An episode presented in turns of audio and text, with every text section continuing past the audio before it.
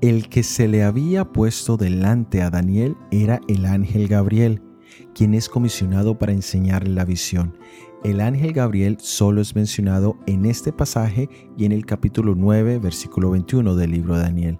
Luego en el Nuevo Testamento encontramos que él aparece en el anuncio del nacimiento de Juan el Bautista y en el del nacimiento del Mesías. También aparece en la revelación hecha al profeta Juan en la isla de Patmos. Gabriel ocupa un puesto de alto honor en los atrios celestiales. Gabriel es el ángel que sigue en honor al Hijo de Dios y quien ha sido escogido en múltiples ocasiones para revelar los propósitos de Dios a los hombres pecaminosos. Gabriel ocupó el lugar que Lucifer dejó en el cielo como querubín protector.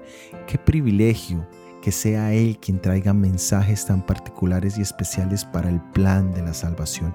Pero en medio de todo el honor, él es un espíritu ministrador enviado para servicio a favor de los que serán herederos de salvación. Y esto no es de extrañarse en sí, ya que el capitán de las huestes celestiales nos dio un ejemplo supremo de humildad al haber descendido para tomar nuestra propia naturaleza y haber muerto en nuestro favor.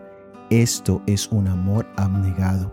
Este es el espíritu que se respira en el cielo donde todos consideran que su mayor privilegio es servir y obedecer.